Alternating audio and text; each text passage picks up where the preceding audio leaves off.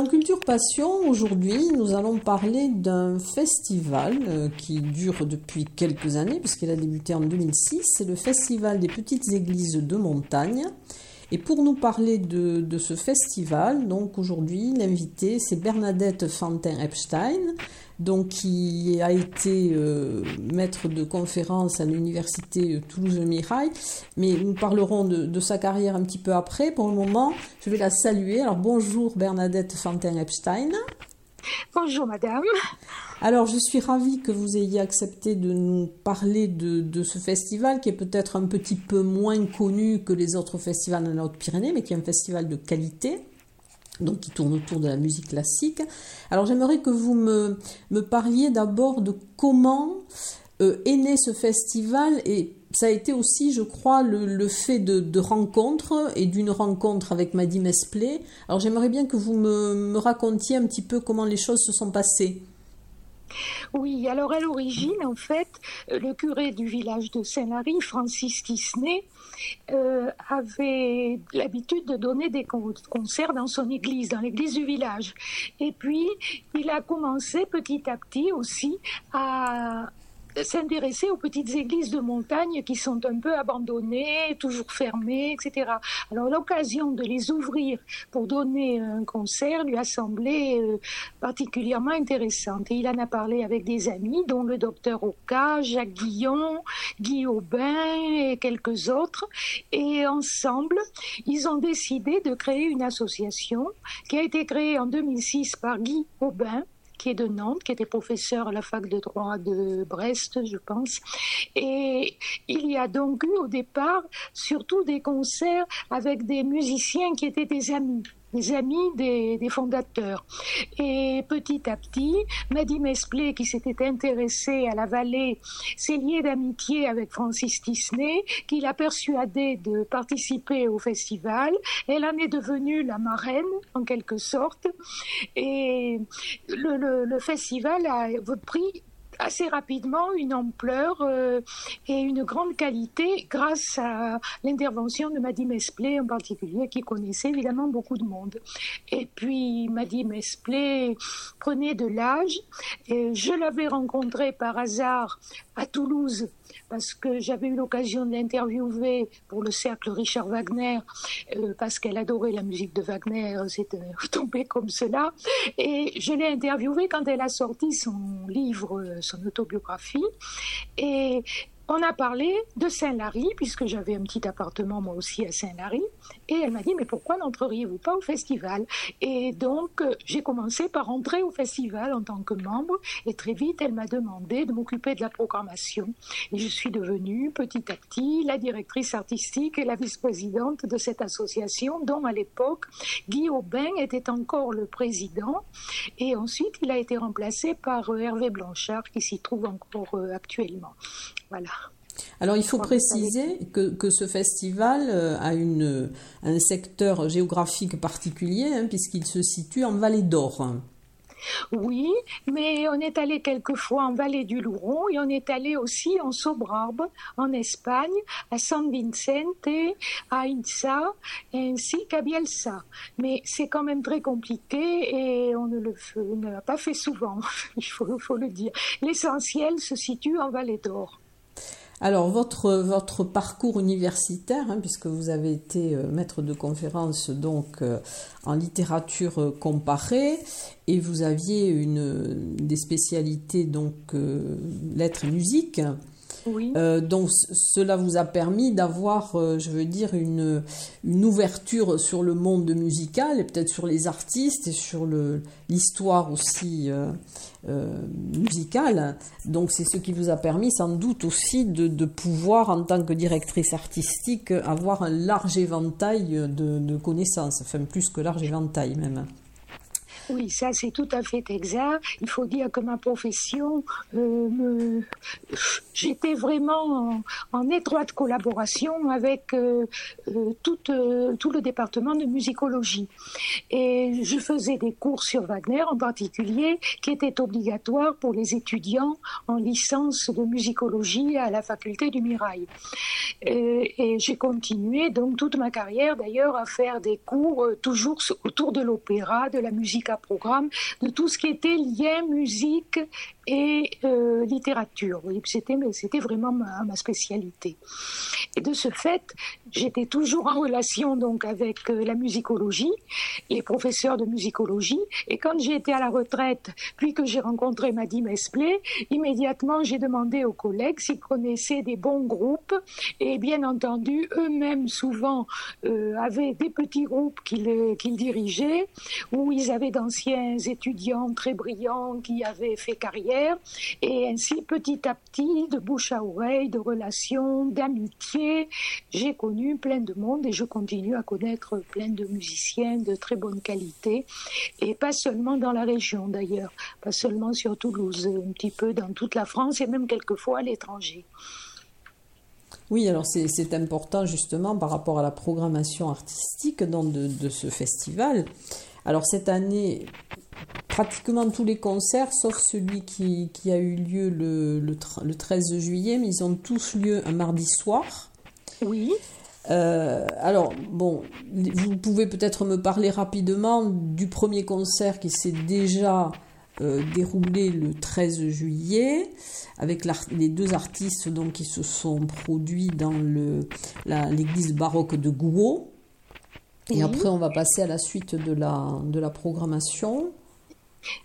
Oui, alors ce, concert a eu lieu jeudi 13 juillet à 20h30 à l'église de Gouault et c'était Sybille Nouguier qui est professeur au conservatoire de Toulouse et de Carcassonne qui était euh, aux orgues et Philippe Lafitte à la trompette. Philippe est professeur de trompette au conservatoire de Toulouse. Donc tous les deux des enseignants mais en même temps de brillants concertistes parce qu'à côté de leur carrière d'enseignant, ils participent à de nombreux ensembles et des, orchestres. Par exemple, Sibylle intervient au, à la Logrin avec l'orchestre du Capitole et Philippe Lafitte est intervenu également dans des orchestres. Il a été dirigé par Colin Davis, etc., etc. Donc des musiciens brillants qui reviendront. En ce qui concerne Sibylle, elle reviendra l'année prochaine avec une cantatrice. Alors il faut préciser que cette édition 2023 est placée sous le signe du voyage, voyage dans le temps et aussi dans l'espace. Oui. C'est la thématique de cette édition. Oui, c'est une thématique un peu bateau et qui pourrait être la thématique de tous les concerts, si on peut dire, parce que c'est toujours un voyage. Oui. Faisons. oui. Et alors, euh, donc, le, ce soir, le, mardi 18, donc, il y a un concert à la chapelle Sainte-Marie de, Saint-Lary-Soulan. Et là aussi, c'est avec une, brillante concertiste. Natacha, Briadou euh, a fait des études très, très poussées de violon, puisqu'elle a été quand même l'élève de Yehudi Menuhin ce n'est pas rien. Et Yehudi Menuhin l'a remarqué et il lui a dit Vous apporterez beaucoup euh, au monde du violon. Et ça l'a terriblement marquée. Ensuite, elle est allée à l'école ménuine de Zurich. Elle est restée assez longtemps.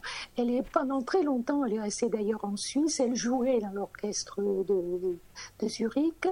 Et enfin, après un parcours euh, un peu international assez important, elle est venue à Toulouse où elle est professeure de, violon et elle continue d'être euh, concertiste internationale. Elle va un petit peu partout. Mais très très brillante. jouant aussi bien en solo qu'avec orchestre ou, ou, en musique de chambre, etc. Moi, je l'ai découverte dans le concerto de Brahms avec l'orchestre Massot à Toulouse. Et c'était quelque chose d'impressionnant, ça je, peux vous le dire. Et alors, dans le répertoire qu'elle va interpréter ce soir Oui, alors le, elle va jouer Bach, l'Andante Allegro de la sonate euh, numéro 2, Paganini, le caprice numéro 9 euh, intitulé La chasse, Isaïe, euh, la ballade de la sonate numéro 3, un arrangement de, par Saint-Lubin de Beethoven, l'impromptu, de Schubert, un arrangement par Ernst du Roi des Olmes, d'après le poème de Goethe très connu, euh, de Tarrega euh, Recuerdos de la Alhambra, qui est magnifique et qui est un arrangement fait par elle-même, par Natacha Triadou, et la danse espagnole de Sarrazat. Donc vous voyez un très très beau programme, mais très classique.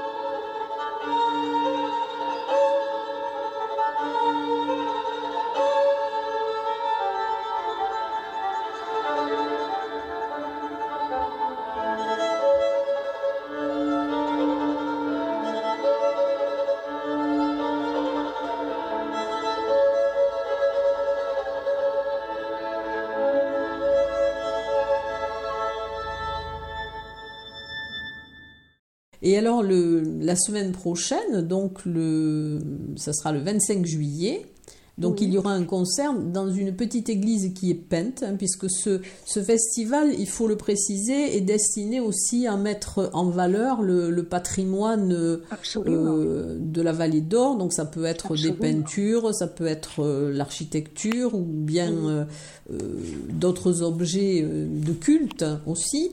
Oui. D'ailleurs, nous avons toujours une petite, très brève petite présentation au début d'un élément euh, précis de, de l'église, du lieu où nous sommes chaque fois. Et il faut préciser que ce, ce concert à Égette, euh, village, comme c'est au Perché, il aura lieu à 18h30, alors que tous nos autres concerts ont lieu à 20h30. Mais là, euh, comme c'est un petit peu de, pas difficile, mais enfin, il vaut mieux y voir. Et euh, on a préféré le mettre un peu plus tôt, donc il sera à 18h30. Et alors, dans ce concert, donc, il y aura le, le, votre jeune artiste fétiche oui. de l'année. Voilà, exactement. C'est une découverte extraordinaire au cours d'un voyage dans la haute vallée de la Dordogne, à Curmont. Euh, il y avait euh, des masterclass et un concert et j'ai découvert comme cela cette jeune euh, Cassie Martin qui à l'époque avait 19 ans, maintenant elle a 20 ans, donc toute jeune, vous voyez, qui est en terminale master au Conservatoire national supérieur de musique et de danse de Paris Et qui est à la Sorbonne en même temps pour euh, préparer donc en même temps une licence de musicologie et brillantissime. On a été ébloui par son jeu et nous avons commencé à discuter et je lui ai proposé de venir à notre festival et tout de suite l'idée de venir au, fond d'une vallée pyrénéenne l'a, l'a passionnée et elle a accepté. Il faut dire qu'elle a participé en 2022 à la tournée de Gauthier Capuçon un été en France. Donc beaucoup de personnes ont pu la voir à la télévision. Elle est lauréate actuellement de très nombreux concours internationaux. Le plus récent, le prix du Silesian Guitar Autumn en Pologne, le premier prix du, du concours international de guitare de Vienne en 2022, en août 2022 en Autriche le premier prix du, concours international de guitare de Taïwan, premier prix du concours international euh, Alicio Diaz en Autriche, etc., etc. À Paris, évidemment, premier prix du concours international. C'est, elle est brillantissime. Elle se présente, elle a le premier prix partout. Elle va dans des festivals à travers le monde entier, en Corée, au Maroc, en Allemagne, en Autriche, en Pologne, en Italie, au Portugal, en Bulgarie, Roumanie, Belgique, et j'en oublie. Et elle a joué les plus grands concertos, dont le concerto d'Aranjuez, bien entendu, avec des orchestres en France et en Pologne. Je dois noter aussi qu'elle a suivi les masterclass de Rick Francery, qui est un grand guitariste que nous recevons assez régulièrement depuis les débuts du festival. et alors, dans, dans ce voyage autour de la guitare classique, qu'est-ce qu'elle va interpréter? Alors il y aura des auteurs que nous ne connaissons pas parce qu'ils ont écrit uniquement pour la guitare, on ne les connaît pas fortement, comme Regondi par exemple, mais il y aura aussi Purcell, le compositeur euh, anglais, et dans un arrangement par Cassie elle-même, elle a fait un arrangement pour la guitare, de Prélude et Allemande de la suite numéro 2.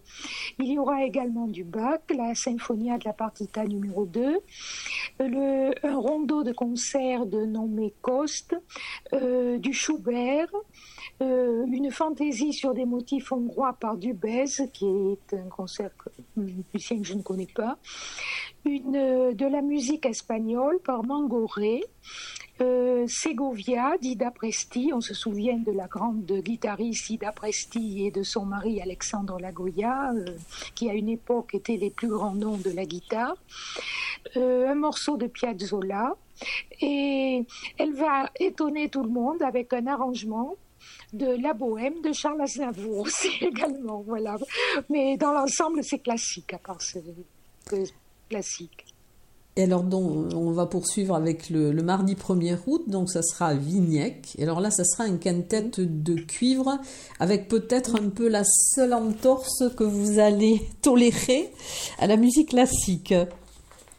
Oui, on aura un peu de blues et un peu de jazz là aussi dans le, programme. Voilà.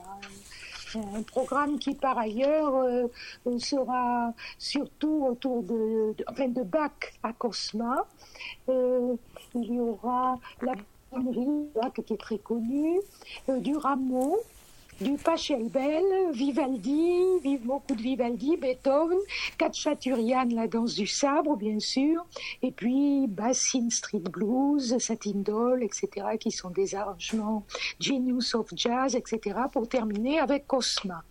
Alors, il s'agit d'un quintet, euh, donc, avec euh, deux trompettes, un trombone, un tuba et un corps, et qui tourne euh, surtout autour de Patrick Pagès à la trompette et de Max Fouga au tuba.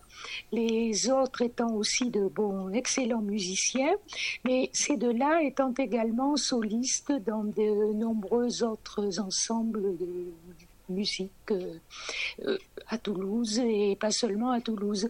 Et tous les deux sont professeurs au Conservatoire de Toulouse. Ils se sont déjà produits, je crois, une année précédente. Ils se sont déjà produits à Vignette il y a 4 ou 5 ans et ils avaient beaucoup plu parce que la présentation par Patrick Pagès, le joueur de trompette, donc le trompettiste, est très amusante, pleine d'humour. Et ce, type de concert plaît beaucoup parce que c'est à la fois euh, une audition euh, très, de très grande qualité et en même temps c'est présenté de manière euh, très festive.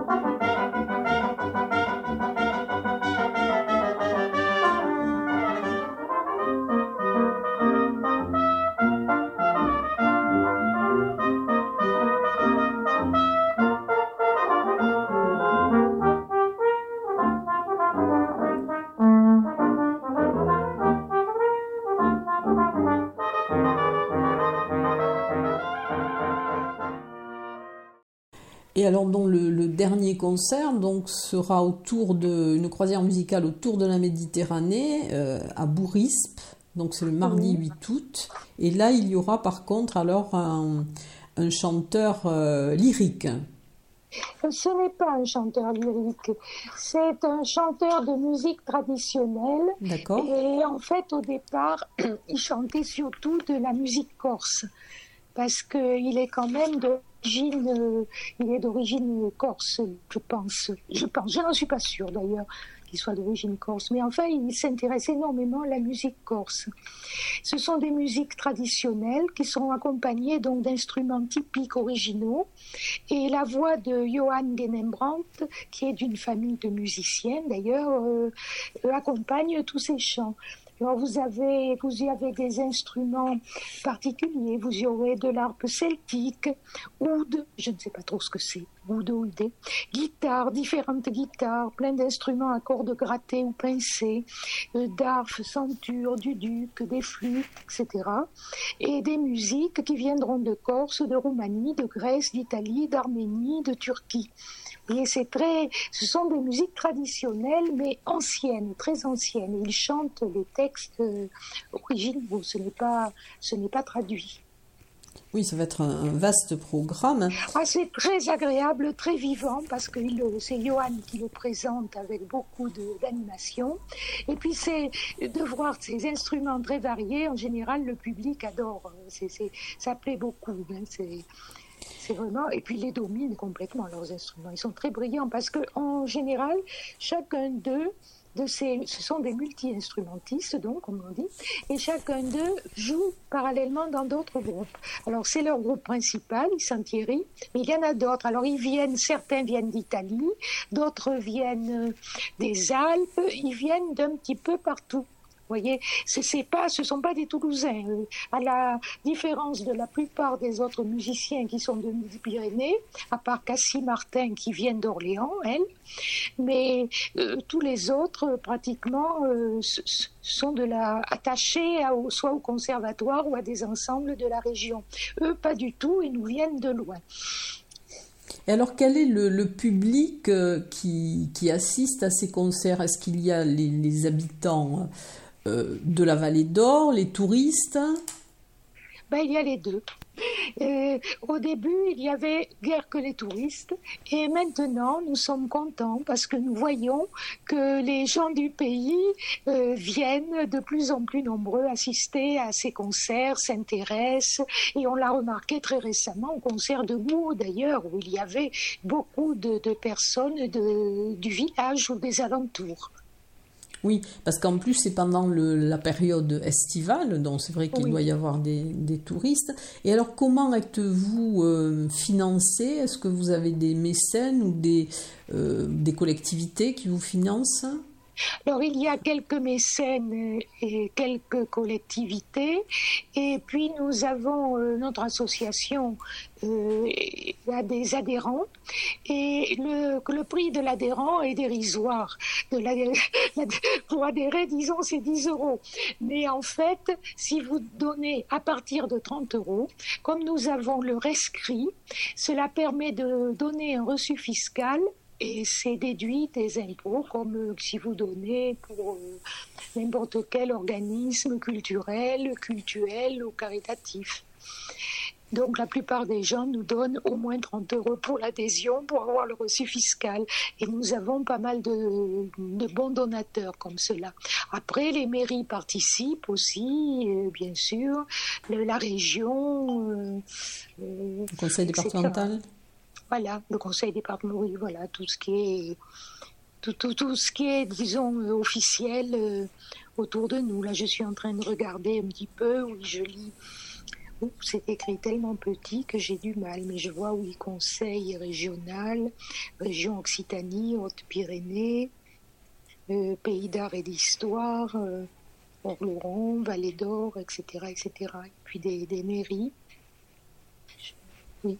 Et alors en 2020, euh, vous avez, enfin il y a eu un hommage, ben, l'année du décès de Maddy Mesplé, un hommage dont à Maddy Mesplé qui a été rendu. Oui, bien sûr, mais on en a fait souvent des hommages, même de son vivant. On avait fêté ses 80 ans, puis ensuite on a fêté d'autres anniversaires, et à de diverses occasions. Chaque fois qu'on avait l'occasion, on lui faisait un hommage, elle était très contente.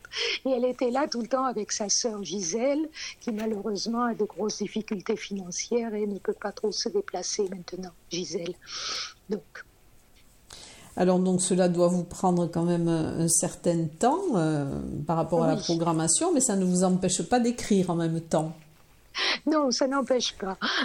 La preuve, puisque nous venons de sortir chez Gallimard un ouvrage collectif avec d'autres universitaires, dont une est de la, la Vallée, euh, Solange Aubert, qui était professeur en Hippocagne à Fermat. Et nous avons sorti un ouvrage, c'est le Carnet brun de Richard Wagner, qui n'avait jamais été traduit, et avec euh, des notes, des commentaires, parce que c'est un journal intime qui était resté caché très longtemps. Il a été publié en allemand en 1975 seulement et un peu sous le manteau en Suisse, alors que Wagner est mort en 1883. Et donc tout ce temps-là, le, petit cahier, c'est un petit cahier, était resté caché.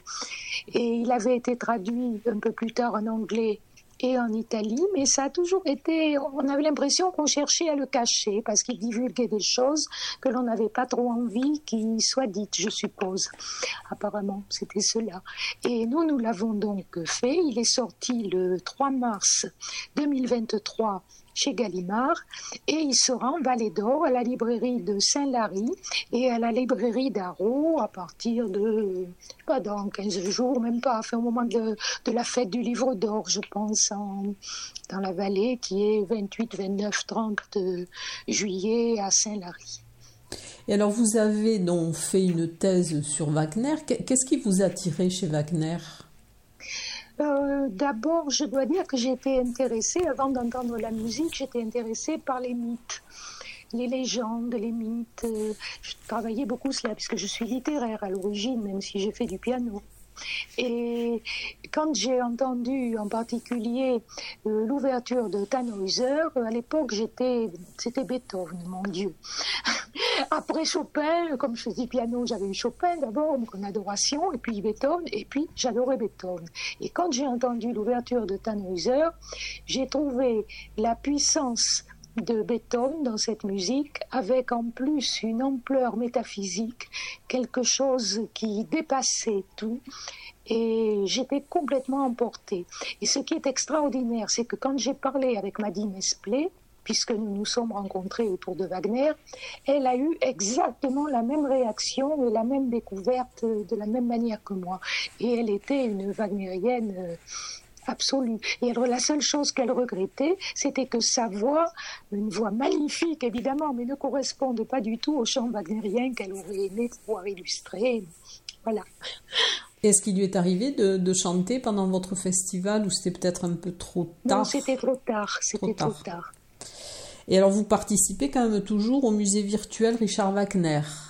Oui, il a été créé il n'y a pas longtemps par Nicolas Crapane, qui est de Lyon, et qui était notre directeur de travaux, en quelque sorte, pour le carnet brun et pour cette publication. Et donc ce musée virtuel, euh, il est sur Internet. Et le but, c'est de, de regrouper un bon nombre d'articles de très haut niveau, anciens ou récent. Il y a de tout. Et alors, est-ce qu'il y aura, est-ce qu'il y aura euh, une saison qui va être consacrée à Wagner? Dans votre festival non. je vous dis non tout de suite parce que ça nous demanderait euh, des moyens que nous n'avons pas. Euh, on n'a pas un grand orchestre, euh, il nous faut les voix wagnériennes sont quand même assez rares. J'en connais une qui pourrait peut-être, mais et on n'a pas l'orchestre. Alors au piano, c'est un peu décevant. Alors peut-être à l'occasion mettre un air trouver, essayer de trouver un petit morceau, mais le consacrer quelque tout c'est pas possible. Et puis c'est un compositeur quand même qui est assez difficile à aborder si on n'est pas un peu préparé. J'ai quand même fait 30 ans de cours euh, sur le sujet et je me rendais compte qu'il fallait un certain temps pour que les étudiants euh, entrent vraiment dedans. Il y a bien sûr le coup de foudre de la musique mais le problème avec Wagner, justement, c'est qu'il n'y a pas que la musique, il y a aussi tout un contexte culturel, euh, littéraire en particulier, mythique surtout, qu'on ne peut pas occulter. En tout cas, c'est intéressant, enfin, c'est passionnant. Et euh, je vous remercie donc beaucoup pour, euh, pour ce festival, hein, pour avoir abordé la programmation, puis aussi avoir parlé de, de ce qui, euh, je veux dire, a un petit peu animé toute votre vie, hein, cette passion aussi pour la musique et la littérature. Et en tout cas, je vous remercie beaucoup. J'espère que vous allez avoir beaucoup de monde, que vos concerts ne seront pas perturbés par les orages. Ça, on espère aussi. Voilà. Et je, en tout cas, je, je vous remercie beaucoup pour, euh, pour avoir consacré ce temps avant le concert de, de ce soir. Merci beaucoup, C'est moi qui vous remercie. Merci beaucoup, Bernadette Fontaine-Epstein. C'est moi qui vous remercie.